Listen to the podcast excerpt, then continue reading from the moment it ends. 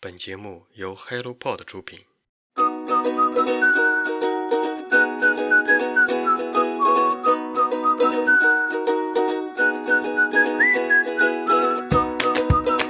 Hello，大家早上好，欢迎来到晨间舒适。今天是二零二一年十一月十八日，我是最近因为姐妹要结婚需要减肥，却不忘给自己外加一条炸鸡腿。花花，最近你过得好吗？工作有压力吗？那天突然有人这样问了我一句，我就破防了，给我整不会。可是最近是压力太大了，嗯，其实生活没有多大的改变，但是当你处在那个情绪里面的时候，就很难抽离出来。不过没有什么是一顿火锅解决不了的，不行就再来一顿。星期四呢，就是应该在期待星期五的快乐中度过。希望你们今天一天要快乐哦。下面由我来给大家介绍本期的新书速递。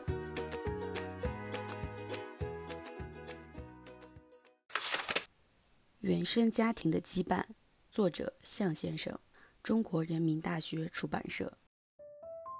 近年来，“原生家庭”一词被谈论的越来越频繁，成为解释各种心理问题和社会现象的关键词。但是，光说原生家庭之罪是解决不了问题的。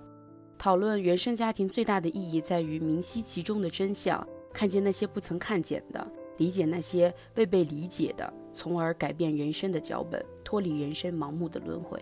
原生家庭给予人们的是好是坏，我们不予辩驳，却在任何生活细节当中都体现了出来。我们多少曾在少年时期告诉自己，为人父母以后绝对不会延续他们的教育方式，可又有多少人不是和父母一样，举起了曾经的棍棒？这里的棍棒当然要画上一个引号。这本书是用比较简单的语言去揭示我们的原生家庭中存在的各式各样的问题，并提出立竿见影的解决方式。他在书中提出了四种让人摆脱原生家庭羁绊、活出自己的方法。第一种是和原生家庭分离，我们都需要为自己负责。父母在孩子成年之后应该有自己的生活，孩子也不应该去依赖父母。那些在原生家庭中受过伤的人，也不要再纠结过去，等着父母道歉，无异于自我绑架。第二种是找到自己喜欢做的事情，找到一件自己喜欢做的事情，是生命力开始舒展的表现，也是注意力从原生家庭那个狭小空间转移出来的一种方法。你喜欢做什么呢？三是建立并维系一段关系。建立并维系一段亲子关系、情感关系和母子关系是平行的。母子关系是一个人命运的雏形，而情感关系是有可能重塑这种雏形的。第四种是建立三个人以上的人际关系竞争。如果一个人所拥有的关系只是局限于家庭关系，那他的心灵空点就只有两个支撑点，很狭小，难以容纳矛盾和冲突。建立三者以上的人际竞争关系里。你会发现有更多更多的支撑点来支撑你的关系。以上四点是作者对于四种让人摆脱困境的一种方式，不知道对你有没有帮助。而文中第五章通过我们日常生活的各种习惯，反映人的个人内心、购物习惯、失眠等等原因。看似日常简单的习惯，也是我们长期以来对于自己和对于自己生活的独特反应。在第八章中，所谓的鸡汤文却扎扎实实地扎在了人的心上。人生苦短，活得不好惹一点。书中这样写道：世界上只有一个你，所以要看见自己，活出自己。被看见的一直在等着被看见，没有被理解的一直等着被理解。时下最流行的一段话就是：幸福的人用童年治愈一生，不幸的人用一生治愈童年。其实谁的原生家庭或多或少都存在问题。作为个体的我们，想要摆脱这种基于自己不好的感受时，那就去改变吧。我的父母也是传统的父母。当我在成长过程中去接触到外面的世界，看到对于自己自身更加舒适的成长环境之后，便去努力的去改变，由一个自卑的小女孩逐渐向我想要的开朗外向转变。过程是不容易的，可是想要改变的心是坚定的。随后会发现自己改变了世界，也改变了自己，而更神奇的是，父母也改变了。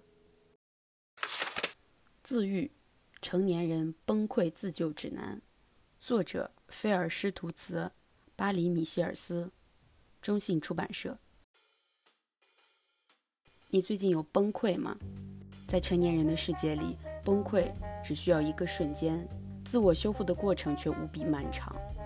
当你的心绪充满了担忧、自我憎恨，或者是其他形式的负面想法时，你就被乌云吞没了。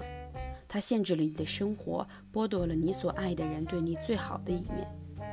生活变成了一场事关生死存亡的斗争，而不是宏大远景的梦想。焦虑、不安、受打击后的无助感、自我怀疑和否定。当崩溃情绪席卷而来的时候，我们试图去挖掘童年那些经历，分析自己的性格成因，寻求他人的安慰，也学习过很多很多的人生道理，却依旧过不好这一生。或许我们更需要一个单刀直入的办法，来找出自愈的直接路径，而这本书正因此而来。两位作者都是职业经验超过三十五年的心理学专家。他们共同开发出了一套快速且有效的自我成长技巧。在书中，他们结合自身经验以及多年的诊疗经验，精炼地提出了五项以结果为导向，让人们重新掌握生活的心理自愈法，并且用工具来称呼他们，目的就是在帮助人们找回勇气、创造力和意志力。在每章的结尾处，都独立地提炼了这项工具的用途。什么时候适用？要用什么方法？在每个崩溃的时刻，翻一翻这个自愈的工具箱，找到自己内心的答案。这些工具不再是仅仅停留在心理分析层面，而是具体到每一个操作步骤，并且具备充分的案例依据。无论你是因为压力过大，无法有效地管理好情绪，掌握生活，难以平衡工作和生活而崩溃，还是希望将事业。人际关系和个人幸福感都提升到新的高度，你都可以在这本书中找到答案。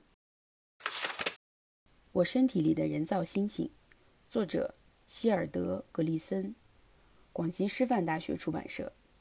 这本书从女性的角度出发，透视女性的身体，来宣扬一种女性主义，从社会地位、自身和对于家庭的付出等等方面。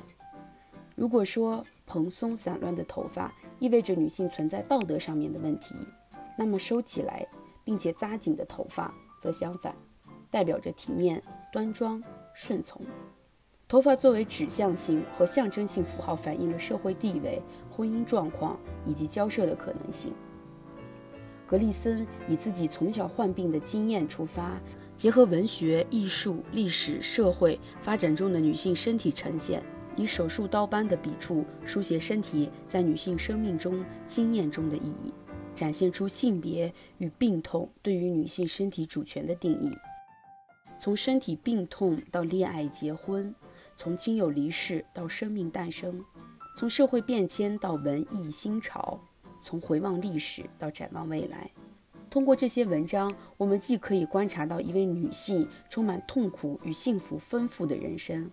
也可以透过社会观察家的智慧之眼，解剖女性身体在文化与社会中遭受的误解和伤害。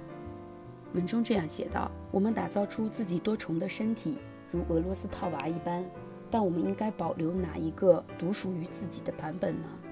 西内德·格林森在少女时代便患有关节上的疾病，成年以后又患上了白血病。在病痛中，他度过了大部分的青春岁月。可是，在失望和希望的重蹈覆辙当中，他遭受了信仰的幻灭。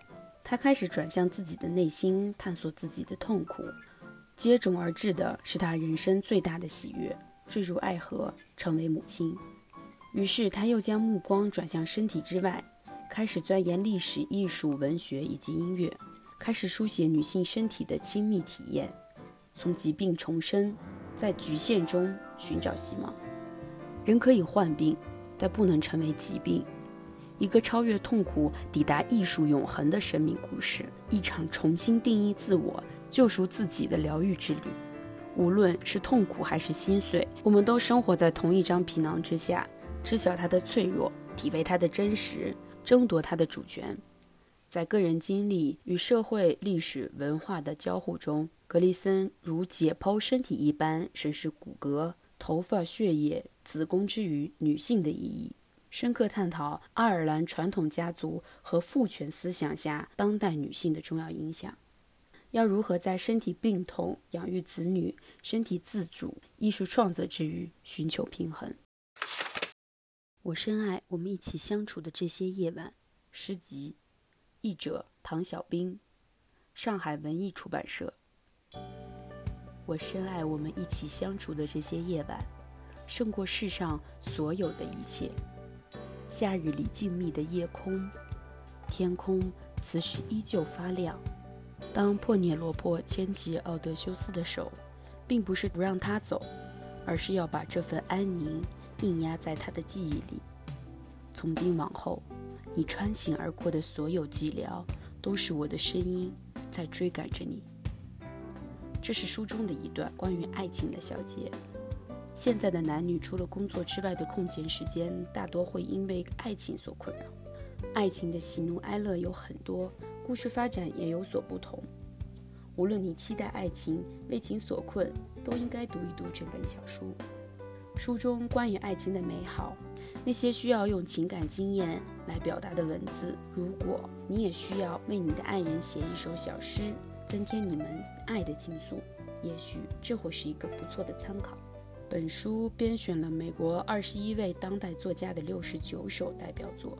无一不围绕着突然而发的情欲、长期容忍的谎言、剧情般展开的情调、异地恋难以饱咽的思慕、自体之爱的身体魔力、得意的爱上一个不该爱的人、情偶伴入婚姻的节外生枝。没有一个情景不值得描画，没有一个物件不该被展开度量。读者会从诗句中习得必要的词汇，以备为自己爱经验命名。阅读时因惺惺相惜而珍藏的句法，能够在未来某个经验降临时脱口而出，这或许是诗歌共情术所能引获的最好的报酬。